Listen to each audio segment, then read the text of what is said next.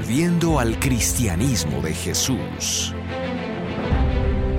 Regresando alrededor de dos mil años para investigar y determinar qué contenía la fe que el Señor le entregó a los apóstoles y se esperaba que los cristianos creyeran y vivieran. Por Luis Rodas. La muerte y resurrección de Jesús y la parádosis de Jesús a los apóstoles, asegurada por la acción poderosa y segura del Espíritu Santo, es el inicio y fundamento de la eclesía, como es llamada en griego en el Nuevo Testamento, la iglesia, la, iglesia del Nuevo Testamento. Ahora, hay algo muy llamativo cuando hablamos de eclesía, de, iglesia. Hoy en día existen infinitas denominaciones y, congregaciones independientes, y la mayoría de ellas dice ser la única y verdadera. La iglesia empezó como, como, una sola congregación en Jerusalén, reunida en muchas casas, pero una sola eclesía, una sola iglesia, una sola congregación. Y luego, debido a la persecución, como vemos en el principio de, Hechos 8, comenzó a, esparcirse por el mundo. Pero cada ciudad contaba con una sola congregación. Sus miembros podían reunirse en diferentes casas, pero se consideraba que había una sola congregación en la ciudad, con un grupo unido de pastores dirigiendo el trabajo de, toda la ciudad. La, la, iglesia de Éfeso, la iglesia de Filipos, etcétera, etcétera, etcétera. La iglesia era una. Enseguida los ataques de Satanás propagando sus ministros, disfrazados como ministros de justicia, como dice 2 de Corintios 11:15, por medio de los cuales empezó a pervertir el evangelio de Cristo, como habla Gálatas 1:7. Eso fue obligando a la iglesia a tener posturas fuertes contra las herejías y contra los herejes. Pablo ordenó a Tito, al hombre que cause divisiones, después de una y otra amonestación, deséchalo. Eso está en Tito 3.10. Y a Timoteo, Pablo le, contó que tuvo que expulsar a Himeneo y Alejandro para que aprendan a no blasfemar. 1 Timoteo 1.20. Pero este tipo de, herejes, lejos de quedarse con los brazos cruzados, comenzaron a reunir, a, reunir personas en torno a sus enseñanzas y, a decir que ellos también eran una congregación cristiana, en algunos casos. Y en otros casos a decir que ellos eran la verdadera iglesia. Por esto la, iglesia se mantuvo firme al igual que el pueblo de Israel se había mantenido firme a lo largo de los siglos. Israel tenía algunos distintivos que lo identificaban como el pueblo de Dios. Primero eran descendientes de Abraham, Isaac y Jacob.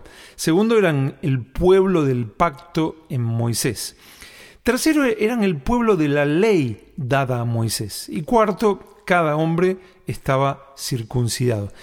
Estos eran los distintivos básicos de Israel. Así hicieron exactamente los cristianos. ¿eh? Ellos demarcaron distintivos claros y básicos para distinguir la iglesia de la falsa iglesia. Primero, la iglesia fue fundada por Jesús. Mateo 16, 18, 1 Corintios 3, 11 y Colosenses 1 del 15 al 20. Segundo, Jesús fundó la iglesia en base a su encarnación, vida, enseñanza, muerte, resurrección y ascensión Mateo 28, versículos del 18 al 20 y 1 Timoteo 6, versículos 3, 4. Tercero, así escogió Jesús a, doce apóstoles a quienes les entregó el fundamento de su iglesia, su, su encarnación, vida, enseñanza, muerte, resurrección y, ascensión. Ellos fueron los testigos presenciales de todo eso y lo testificaron a otros. Ellos, los apóstoles, son el fundamento de la iglesia. Hechos 1, 21 y 22, Hechos 2, 32, Efesios 2, 20 y Apocalipsis 21, 14. Cuarto, el Espíritu Santo vino a obrar en aquellos que son la iglesia. Romanos 8 del 1 al 16 y Efesios 1 versículos 13 y 14, por ejemplo. Quinto, aquellos que son la iglesia afirman todo esto y lo viven. Mateo 7 del 13 al 27, 2 de Timoteo 2, 19 y 1 de Juan 2, 6 por ejemplo, también. Sexto, la iglesia se reúne en la forma de iglesias locales con pastores y diáconos constituidos por Dios. Hechos 9:31, 1 Timoteo 3 del 1 al 15, 1 Corintios 12 del 18 al 20. Todo esto es el sello distintivo inequívoco de la iglesia. Dicho de forma negativa. Primero, cualquier grupo religioso que no considera su inicio en Jesús no es la iglesia de Cristo. Segundo, cualquier grupo religioso que tergiversa o, rechaza la encarnación, vida, enseñanza, muerte, resurrección y ascensión de Jesús no es la iglesia de Cristo. Tercero, cualquier grupo religioso que no considera a los apóstoles de Jesús la base de su enseñanza y práctica no es la iglesia de Cristo. Cuarto, cualquier grupo religioso que menosprecia o, o rechaza la obra del Espíritu Santo no es la iglesia de Cristo. Quinto, Cualquier, cualquier grupo religioso que practica el pecado sin ser corregido no es la iglesia de Cristo. Y sexto y último, cualquier grupo religioso que no se reúne en la forma de iglesia local con pastores y diáconos constituidos por Dios, a no ser que genuinamente no tengan otra opción, no es la iglesia de Cristo. La, iglesia ya en el primer siglo, con, esta base, con estos distintivos que acabo de mencionar, desechó todo grupo que dijera ser iglesia, pero que, no cumplía uno o varios de estos puntos que, que vuelvo a mencionar. Primero, cualquier grupo religioso que no considera su inicio en Jesús no es la Iglesia de Cristo. Segundo, cualquier grupo religioso que tergiversa o rechaza la, la, encarnación, vida, enseñanza, muerte, resurrección y, ascensión de Jesús no es la iglesia de Cristo. Tercero, cualquier grupo religioso que no considera a los apóstoles de Jesús la base de su enseñanza y práctica no es la iglesia de Cristo. Cuarto, cualquier grupo religioso que menosprecia o rechaza la obra del Espíritu Santo no es la iglesia de Cristo. Quinto, cualquier grupo religioso que practica el pecado sin ser corregido no es la iglesia de Cristo. Y sexto, cualquier grupo religioso que no se reúne en la forma de iglesia local con pastores y diáconos constituidos por Dios, a no ser que genuinamente no tengan otra opción, no es la iglesia de Cristo. La iglesia de Cristo tiene esos ineludibles fundamentos. Si como en el caso de Corinto, Gálatas o Tiatira, por ejemplo, se, se desviaban de estos fundamentos, se les exhortaba fuertemente a corregir, pero, pero si no corregían, se les daban las advertencias más duras. Eh, lo podemos ver, por ejemplo, en 1 Corintios 6, versículos 9 y 10, 2 Corintios 13, 1, Gálatas 4, 1, Apocalipsis 2, del 20 al 23, por ejemplo. Eh, estando aún vivos los apóstoles, los problemas se solucionaban en base a si algo estaba de acuerdo a lo que los apóstoles decían o no. La, iglesia se definía por lo que la autoridad que Jesús había dado a la iglesia, los apóstoles, determinaba. Un ejemplo lo encontramos en Hechos 15. Jesús constituyó a los apóstoles como autoridad sobre la iglesia. Ellos definían qué era verdad y qué era mentira, qué era bueno y qué era malo. Y entre los apóstoles, Jesús constituyó a Pedro como una especie de, principal en el ministerio de los judíos, según Mateo 16, versículos del 13 al 19, Juan 21 del 15 al 17 y Mateo 10, versículos del 2 al 4, y a Pablo como principal en el ministerio de los gentiles, según Gálatas 2, versículos del 1 al 8.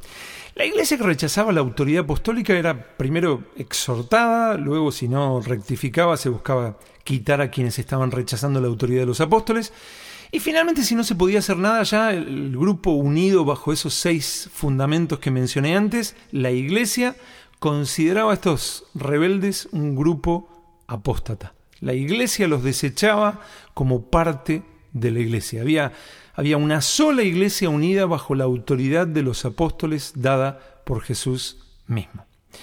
Por esto Policarpo, pastor de, Esmirna y, discípulo directo del apóstol Juan, le, le, escribió a los filipenses en el año 135 después de Cristo, ¿qué debía hacer toda la iglesia? Les dijo, abandonemos los vanos discursos de las multitudes y las falsas doctrinas y volvamos a la enseñanza que nos ha sido transmitida desde el principio. La, enseñanza transmitida desde el principio era ni más ni menos que la doctrina de los apóstoles.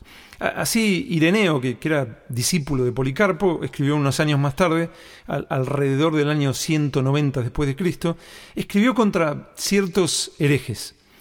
La tradición apostólica está viva en la iglesia y dura entre nosotros. Y, explicó que, que, es necesario estar luchando por la única verdadera fe, fuente de vida, que, recibida de los apóstoles, la iglesia esparce. Por ellos conocimos la verdad. Nosotros, dice Ireneo, no, nosotros no hemos conocido la salvación sino por aquellos a través de los cuales el Evangelio ha llegado hasta nosotros. Ellos primero lo proclamaron, después por voluntad de Dios nos lo transmitieron por escrito para que fuese columna y fundamento de nuestra fe. Si alguien no está de acuerdo con ellos, desprecia por cierto a quienes han tenido parte con el Señor, desprecia al mismo Cristo Señor y aún al Padre y se condena a sí mismo porque resiste a su salvación, cosa que hacen todos los herejes. Pero algunos en la época querían agregar doctrinas y prácticas contrarias a lo que los apóstoles habían entregado, por lo que Ireneo escribió. Si apelamos a la tradición que viene de los apóstoles y que la Iglesia custodia a partir de los apóstoles por la sucesión de los ancianos, ellos entonces se oponen a esta tradición, afirmando que ellos saben más no solo que los ancianos, sino aún que los mismos apóstoles. Pero la tradición de los apóstoles está bien patente en todo el mundo y pueden contemplarla todos los que quieran contemplar la verdad. En efecto, podemos enumerar a los que fueron instituidos por los apóstoles como obispos sucesores suyos hasta nosotros, y estos no enseñaron nada semejante a los delirios de, estos herejes. Y luego habla de, Clemente, Ireneo habla de Clemente, el pastor de la iglesia de Roma a finales del primer siglo y colaborador de Pablo según Filipenses 4.3. Ireneo dice de Clemente, Clemente vio a los apóstoles benditos y conversó con ellos, y aún le sonaba en sus oídos la predicación de ellos y tenía su tradición ante sus ojos. Así se mantuvo la, iglesia unida. Más allá de las muchas diferencias de conceptos en cosas menores, la, autoridad apostólica jamás, jamás, jamás estuvo en duda. Jesús le dio esa autoridad a sus apóstoles, por lo que en primera instancia aquellos que habían aprendido directamente de ellos y quienes ellos habían constituido sostenían un núcleo básico de cuál era la doctrina apostólica, lo cual, como ya hablamos, es exactamente lo mismo que la tradición de Jesús, es lo que Jesús le entregó a sus apóstoles. Ese núcleo básico de la doctrina apostólica era lo que mantenía a la iglesia siendo una. Quien desechaba eso, luego de muchas exhortaciones, advertencias y debates, era desechado como cristiano o desechado como iglesia. Llegado a este punto tenemos que decir algo muy, muy, muy importante. Primero, el Nuevo Testamento recién existió completo como lo conocemos en la segunda mitad del siglo IV.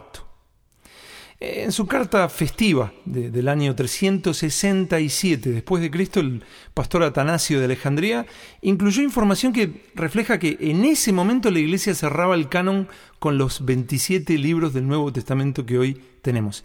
Recién ahí cerraban el canon con los 27 libros del Nuevo Testamento que hoy tenemos. Año 367 después de Cristo. Recién ahí tenemos alguna prueba, alguna constancia de que ya se consideran esos 27 libros del Nuevo Testamento y no otros.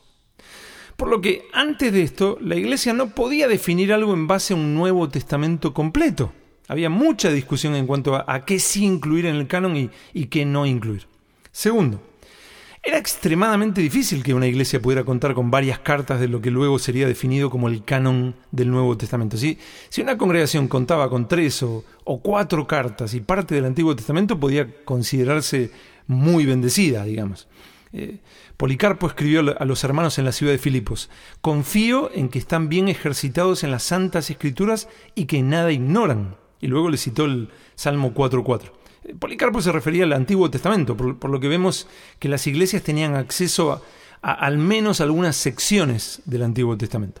Tercero, fue la iglesia la que determinó qué estaría incluido en el Nuevo Testamento y qué no estaría incluido en el Nuevo Testamento, y lo hicieron en base a la tradición oral apostólica. Los, los apóstoles enseñaron a la iglesia, esa generación de iglesia enseñó a la siguiente generación de iglesia y esa generación de iglesia enseñó a la siguiente generación de iglesia y así sucesivamente. De este modo, la, iglesia que había aprendido de los apóstoles, que a su vez habían aprendido de Jesús, contando en ese momento con muchísimas cartas y relatos de los evangelios supuestamente de los apóstoles y otros que sí eh, habían sido escritos por los apóstoles, contando con todo eso, determinó cuál era el fundamento de la iglesia, que, incluían y que desechaban para considerar, la, considerar la, tradición de Jesús. Así pudieron determinar el canon del Nuevo Testamento y Dios estando absolutamente al control de todo esto.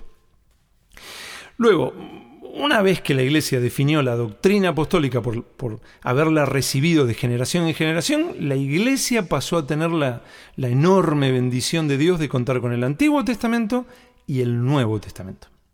Ahora la, tradición de Jesús se sostenía firme por dos vías. Primero, como ya lo venían haciendo, la tradición enseñada oralmente por la iglesia.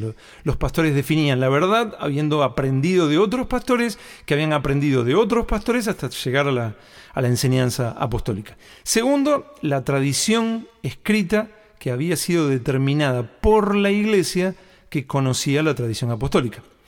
Y cuando había algún debate con respecto a, la interpretación de la tradición oral o escrita, la iglesia se reunía en concilio, como en Hechos 15.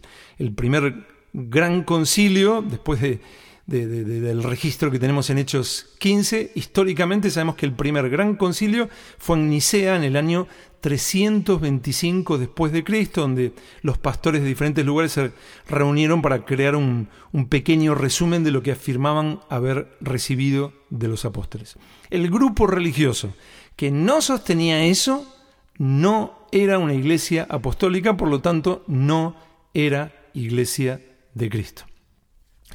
En el siglo V hay serios problemas entre la iglesia copta y, el resto, problemas que van y, vienen y continúan y se solucionan y, vuelven a, venir los, problemas, hasta que en el año 1054 después de Cristo, año 1054, o sea, eh, habían pasado alrededor de mil años de la muerte y resurrección de Jesús, en el año 1054 sucede el llamado Gran Se separa por completo la iglesia de, Oriente con la iglesia de Occidente. las iglesias pasan a organizarse en, tres sedes centrales. Unos reconocen como sede central a Constantinopla, otros a Roma y otros a Alejandría. La, la siguiente división se produjo 500 años después dentro de la iglesia con sede central en Roma. Cuando en el siglo XVI las quejas de Martín Lutero por la corrupción de la Iglesia pasaron de un intento de reforma de la Iglesia a un ser excomulgado por el Papa de Roma, Martín Lutero quemó la bula papal y, así casi sin saberlo comenzó el llamado movimiento protestante.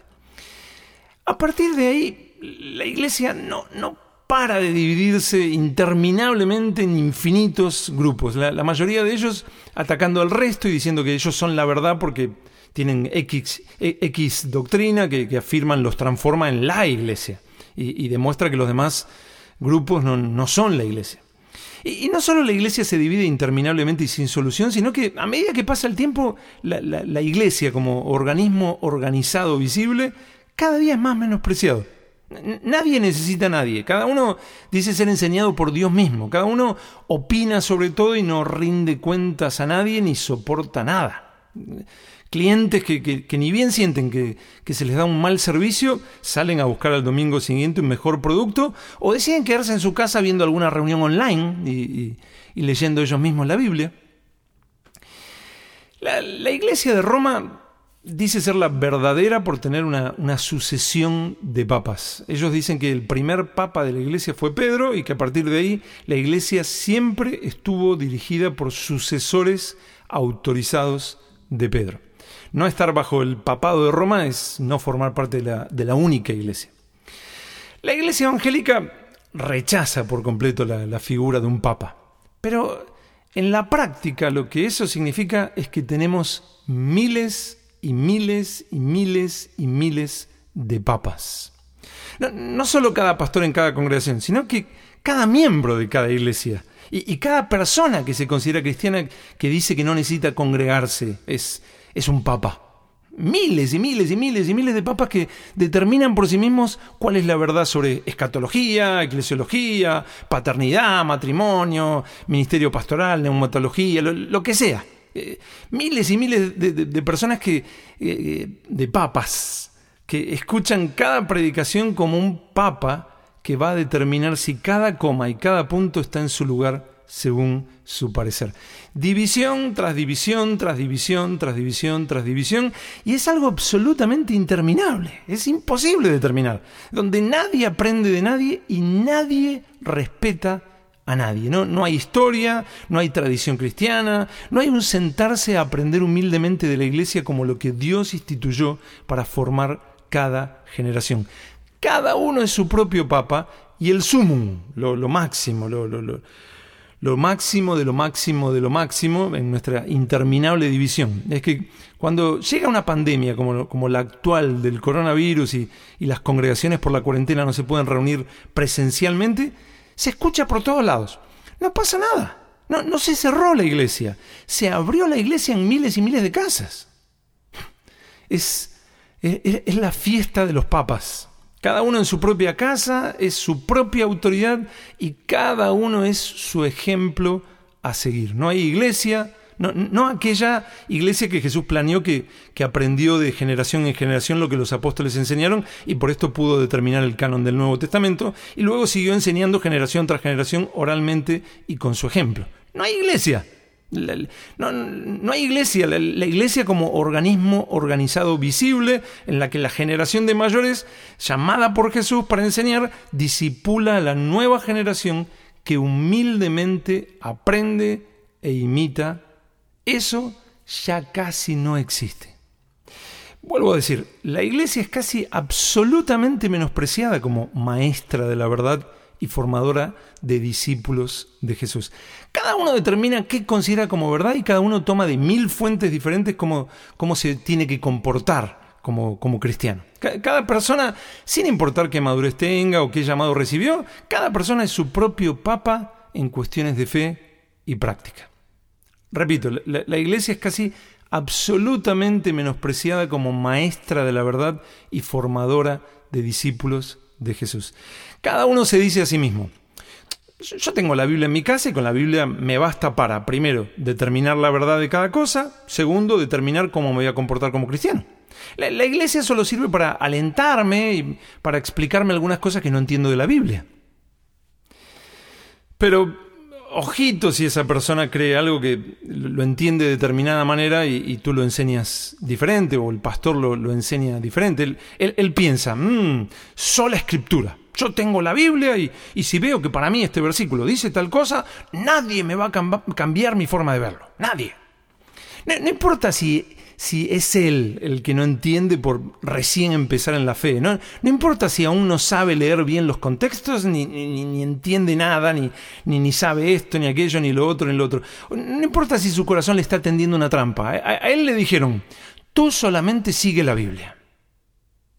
Así, la iglesia es casi absolutamente menospreciada como maestra de la verdad y formadora de discípulos de Jesús como maestra de la verdad es vista como apenas una opinión más entre las millones que puede encontrar por Internet y muy por debajo de, la interpretación que, hace cada persona eh, en sí.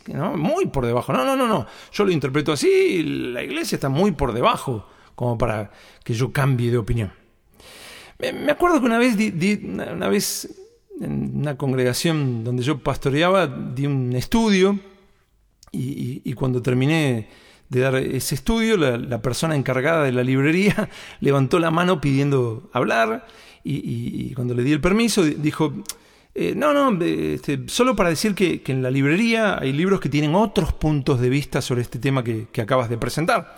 El, que esté interesado se puede acercar eh, a, la, librería y, y puede estudiar otros puntos de vista después, después de dos horas de enseñanza, eh, esa persona quiso dejar claro que opinaba que la iglesia no enseña la verdad. Eh, la iglesia da una opción entre millones de opciones. Y como formadora de discípulos de Jesús, la iglesia es vista con mucha sospecha. ¿no? La, persona dice, no sé, que si aprendo mucho de mi pastor, lo, imito como habla Hebreos 13.7 y tengo la actitud que me ordena Hebreos 13.17 de obediencia y sumisión, no sé que yo sea un, seguidor de hombres. Mm. Así que mejor voy haciendo un enorme rompecabezas con, con, lo que yo voy viendo por ahí y, lo que voy tomando de videitos, publicaciones de Facebook, predicaciones online, libros y conferencias a las que puedo asistir. De todo eso voy haciendo un rompecabezas y no soy un seguidor de hombres. Mientras que la iglesia no es uno de los medios, sino que es el medio que Jesús determinó para que sean formados sus discípulos. Por eso Jesús le, ordena a la iglesia en Mateo 28, versículos del 18 al 20, id y haced discípulos a las naciones. Y esto siguiendo el ejemplo suyo es de persona a persona, es presencial, es directo. La, la, iglesia disipula a la siguiente generación. Las personas reciben presencialmente y con humildad y mansedumbre el ser formados como discípulos de Jesús por la iglesia donde Dios los puso. Y mientras la, iglesia es casi absolutamente menospreciada como maestra de la verdad, el apóstol Pablo eh, habló así de la iglesia la iglesia del Dios viviente, columna y baluarte de la verdad. 1 Timoteo 3:15. Y hermanos, e, esto no, no, es solo dicho de la iglesia global como si fuera algo intangible, etéreo, sino que tiene una expresión concreta. Cada iglesia de Cristo local es columna y baluarte de la verdad. Hoy en día, eh, en muchos casos se confunde lo que, lo que significa que, en las escrituras está la verdad o, el lema sola escritura. Eh, simplemente se utiliza para, para, menospreciar la iglesia como maestra de la verdad, ignorando o queriendo ignorar que, como vimos hace un momento, el Nuevo Testamento no fue antes que la iglesia, sino que la iglesia fue antes que el Nuevo Testamento. El Nuevo Testamento no determinó la iglesia, sino que la iglesia, en base a lo que Jesús le entregó a sus apóstoles, determinó el Nuevo Testamento. Jesús constituyó la iglesia al traer la, salvación en su sacrificio y al darle a los apóstoles la tradición. Luego el Espíritu Santo vino a hacer en la iglesia y a través de ella lo que solo Él podía hacer. Ese es el fundamento de la iglesia. Luego la iglesia, con, la salvación en Cristo, la tradición apostólica que Jesús entregó y, y la obra del Espíritu Santo, la iglesia se mantuvo unida en lo que había recibido. Y así la iglesia no solo enseñó la verdad e hizo discípulos oralmente y con el ejemplo que había aprendido de Jesús, sino que fue la iglesia la que pudo determinar el Nuevo Testamento. Jesús determinó formar cada generación en la verdad a través de la iglesia, lisa y llanamente. Sí, el, Espíritu Santo inspiró las escrituras, sí, pero lo hizo a través de la iglesia. El, Espíritu Santo no, escribió milagrosamente haciendo aparecer letras en papeles, ¿no? Estamos de acuerdo en eso. Jesús le confió la tradición a los apóstoles, el fundamento de la iglesia, y el Espíritu Santo ayudó a que ellos pudieran registrarlo fielmente por escrito. Eso eh, ya, lo, vimos en, los dos estudios anteriores y, y, lo podemos ver en Juan capítulos 14, 15 y 16. Así, hermanos, de la misma manera, el Espíritu Santo utiliza a la iglesia en cada generación de creyentes. De la misma manera que confiamos que el Espíritu Santo guió a la iglesia para escribir el Nuevo Testamento, así el Espíritu Santo también sostiene la verdad en la iglesia en cada generación. Y así se cumple lo que Jesús determinó, que cada nueva generación de creyentes sea formada en la verdad a través de la iglesia. Jesús jamás pensó en creyentes individualistas que se forman a sí mismos. Jamás. Él constituyó un cuerpo, según 1 Corintios 12. Y, como dice Efesios 4:16, eh, el Señor constituyó un cuerpo bien concertado y unido entre sí por todas las coyunturas que se ayudan mutuamente según la actividad propia de cada miembro que recibe su crecimiento para ir edificándose en amor. Y tú me dirás, pero bueno, eh, ¿cuántas veces la iglesia enseñó una cosa y, las escrituras lo contrario? Sí, es, es verdad, pero Ahí tenemos que distinguir algo. Primero, eh, ¿estamos hablando de la Iglesia de Cristo o de grupos religiosos que no reconocen la autoridad apostólica e imaginan que de alguna manera reciben ellos directamente la verdad? Segundo, eh, si se trata de genuinamente la Iglesia de Cristo, ¿estamos hablando de una doctrina o conducta fundamental o, de opiniones? El apóstol Pablo determina que hay diferencias que, no deben terminar en conflicto. Eh, escribió en Romanos 14.1, recibida al débil en la fe, pero no para contender sobre opiniones. Si se confunden temas menores de opinión con doctrinas o conductas fundamentales, siempre va a haber divisiones. La, Iglesia debe determinar sus doctrinas y conductas fundamentales y mantenerse unida en ellas, pase lo que pase. El, mandato de Dios es bien, bien claro. Solícitos en guardar la unidad del Espíritu en el vínculo de la paz, un cuerpo y un espíritu como fuisteis también llamados en una misma esperanza de vuestra vocación, un Señor, una fe, un bautismo, un Dios y Padre de todos. Efesios 4 del 3 al 6. Dice solícitos, ordena, solícitos. Se debe luchar por esa unidad indisoluble. Y el apóstol Pablo no, le está hablando a, la iglesia como algo etéreo, intangible, le, habla a, gente que, que, cada uno está por su lado, le está hablando a una congregación concreta y les dice que deben permanecer en la unidad y no solo deben permanecer, deben ser solícitos, deben luchar por guardar la unidad del espíritu en el vínculo de la paz. No se pueden confundir doctrinas o conductas fundamentales con, con decisiones pastorales tampoco. Cuando, las decisiones prácticas no, no transgreden ninguna doctrina ni, ni conducta fundamental, si la iglesia se somete a sus pastores, se somete a Dios. Eso lo podemos ver claramente en Romanos 13, versículos del 1 al 3. La, la confesión de Augsburgo de 1530, nacida de la Reforma, afirma, no es necesario que los ritos o ceremonias sean iguales en todos los lugares. Se refiere a, aspectos de, la reunión cristiana no regulados específicamente en las escrituras.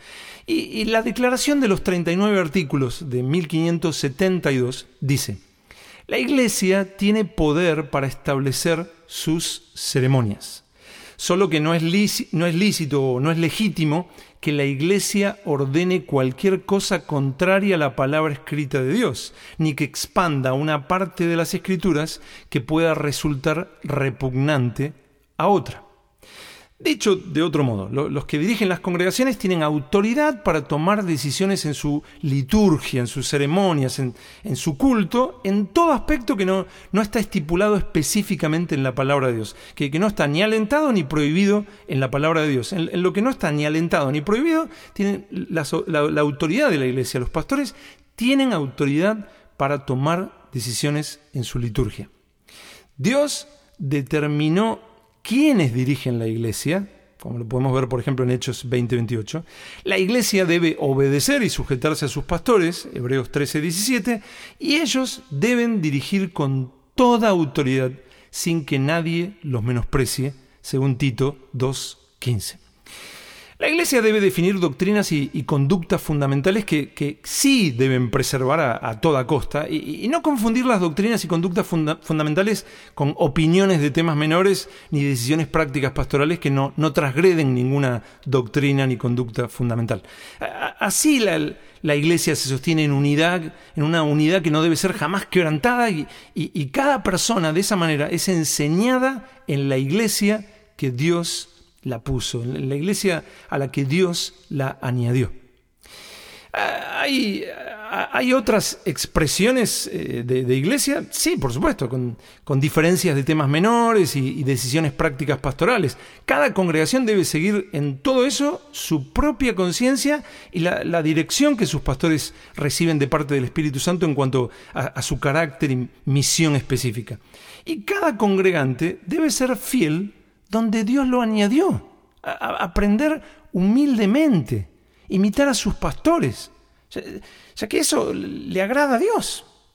Eh, a pesar de que los pastores también van madurando progresivamente, sí, por supuesto. Pero, claro, eh, ahí entra la, la gran pregunta. Cuando digo que la iglesia debe definir doctrinas y conductas fundamentales, ¿cómo las va a definir? Si en doctrinas y conductas fundamentales la iglesia dice una cosa y, las escrituras otra, ¿quién tiene razón? ¿La iglesia o las escrituras? Bueno, eso en realidad solo nos lo podemos preguntar si, no prestamos atención a los seis fundamentos para distinguir la iglesia de la falsa iglesia que, dije casi al, principio. Lo vuelvo a decir, la iglesia demarcó distintivos claros y básicos para distinguir la iglesia de la falsa iglesia. Primero, cualquier grupo religioso que no considera su inicio en Jesús no es la iglesia de Cristo.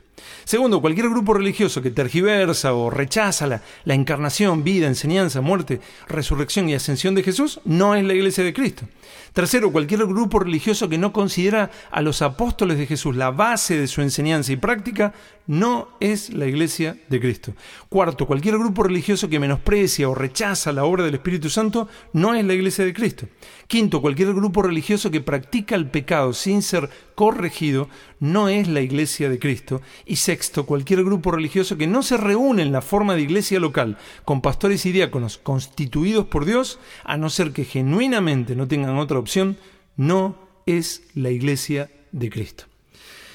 Como ven, el tercer distintivo dice, cualquier grupo religioso que no considera a los apóstoles de Jesús la base de su enseñanza y práctica no es la iglesia de Cristo. El Nuevo Testamento es la doctrina apostólica fiel, escrita por los que aprendieron de Jesús y los que aprendieron de los que aprendieron de Jesús, como Marcos, Lucas y, Judas. Y, y luego determinada por aquellos que habían recibido fielmente la tradición oral apostólica. Eso es lo que creemos los cristianos. Por lo que si un grupo religioso menosprecia el Nuevo Testamento, afirmando algo, algo diferente, corre serios peligros de que no sea parte de la Iglesia de Cristo. ¿Cómo define la, Iglesia sus doctrinas y, conductas fundamentales? Bueno, en los primeros siglos simplemente obedecían lo que habían recibido o, directamente de los apóstoles o, les había llegado de los que habían aprendido de los apóstoles o de discípulos de los que habían aprendido de los apóstoles. Pero ¿Qué hacemos nosotros que estamos en medio de una interminable confusión donde hay millones de versiones sobre cada tema y, cada persona dice seguir la Biblia? ¿Qué hacemos? La, iglesia, en su liderazgo constituido por Dios, aprobado por los hermanos mayores y fieles de la congregación, guiados, eh, guiados eficazmente por el Espíritu Santo y bajo las normas básicas de la lectura y escritura, estudia la palabra y determina qué es lo fundamental y qué afirma sobre eso fundamental. Y esto debe concordar ineludiblemente con la interpretación histórica de la Iglesia. Sí o sí. Lo, que la Iglesia local dice que es fundamental y, determina como la interpretación correcta, ¿lo puede rastrear en, la Iglesia de dos mil años? Eh, a lo largo de, la historia de la Iglesia, en diferentes épocas, desde el primer siglo hasta ahora, ¿la Iglesia consideró ese punto como fundamental y lo interpretó igual? ¿O, históricamente la Iglesia interpretó ese punto, ese, punto doctrinal de otra manera? Sí, quizás alguien en la historia interpretó ese punto doctrinal de la misma manera, pero, pero ¿fue solo esa persona que lo interpretó así? ¿En, dos mil años de iglesia solo una persona interpretó ese punto de esa manera? Eso es enormemente peligroso. En, dos mil años de iglesia, solo esa persona vio esa verdad de ese modo. Mm, no puede ser. Claro, a, lo largo de la historia existieron todo tipo de diferencias, pero, pero hay temas que se mantuvieron.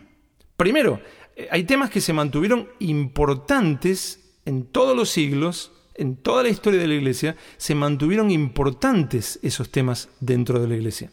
Segundo, eh, se mantuvieron con un mismo parecer central a lo largo de toda la historia cristiana. Vuelvo a decir, eh, sí, hubieron diferencias, pero hay temas que se mantuvieron importantes dentro de la iglesia en toda la historia. Y, hay temas que se mantuvieron con un mismo parecer central a lo largo de toda la historia cristiana. Esa es la verdad. Gracias a Cristo y su Espíritu Santo, la iglesia es maestra de la verdad. Por lo que al mirar hacia atrás, Hoy podemos rastrear verdades concretas sostenidas a lo largo de la historia de la iglesia. Verdades que cruzan desde lo que Jesús le entregó a los apóstoles, los apóstoles enseñaron a la iglesia, la iglesia sostuvo como verdad a lo largo de los siglos y hoy llega hasta nosotros. Esto coincide perfectamente con la doctrina apostólica en las escrituras y su interpretación coincide claramente con la interpretación de la iglesia de dos mil años. Sí, la, iglesia pasó por momentos de decaimiento también, podemos llamarlo, pero, pero siempre Dios preservó un pueblo fiel. Cuando, queremos definir algún punto doctrinal, ¿podemos ver ese punto doctrinal en la historia de la iglesia? Si no podemos encontrarlo y en las escrituras no está claro, es que no es algo central. Cuando queremos definir algún punto doctrinal, ¿podemos ver la interpretación de ese punto doctrinal que se repite de la misma manera central a lo largo de la historia de la iglesia? En, los primeros siglos, en los siglos subsiguientes hasta la Edad Media, continuó siendo interpretado así en los últimos 400 o 500 años. ¿Podemos hacer eso?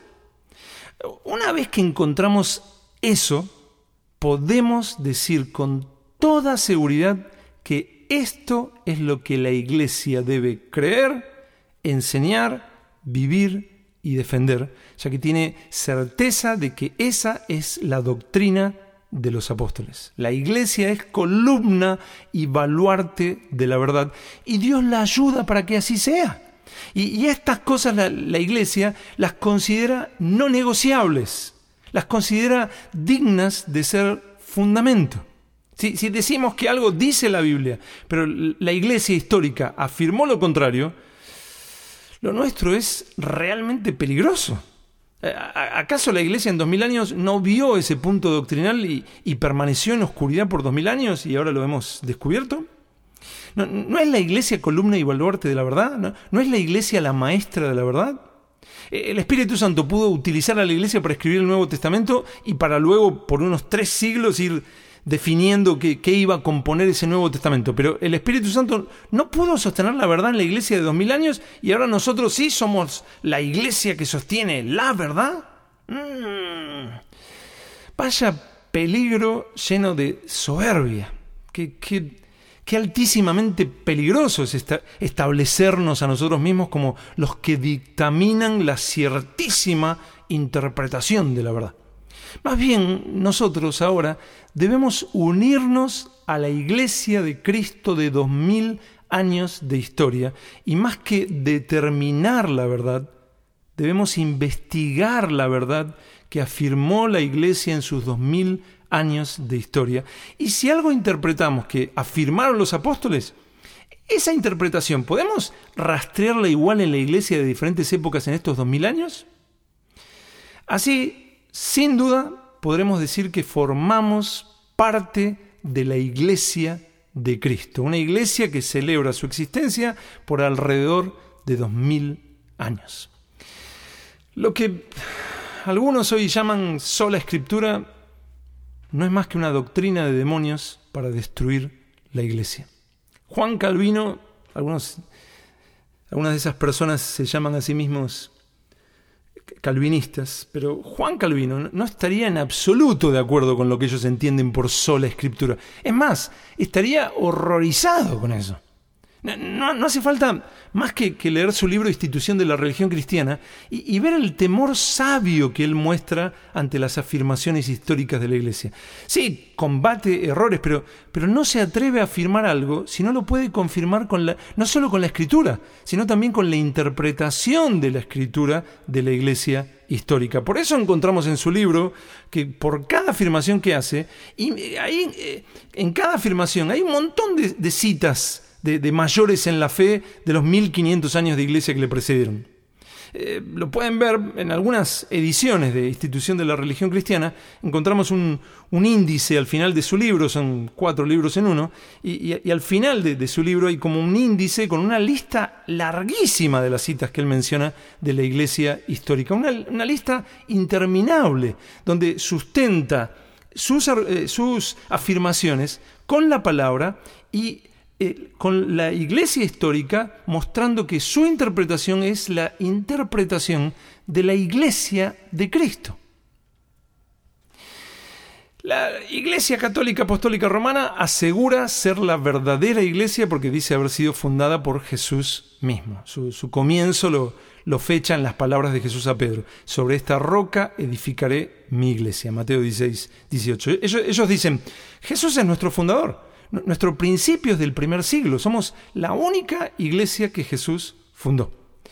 Mientras que cada movimiento cada movimiento cristiano, a, partir de, la reforma protestante del siglo XVI, cada movimiento cristiano, a partir de, la reforma, de, la reforma protestante del siglo XVI, cada movimiento cristiano tiene su principio en un hombre o mujer que se separó de otro movimiento cristiano, y esto es lo que no paró de suceder por 500 años hasta hoy.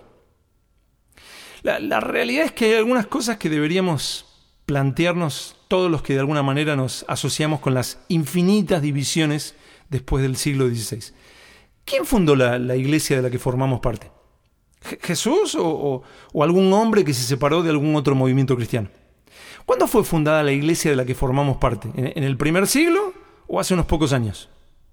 Si la iglesia de la que formamos parte no fue fundada en el primer siglo por Jesús, estamos en un error existe una sola iglesia, la iglesia que fundó Jesús.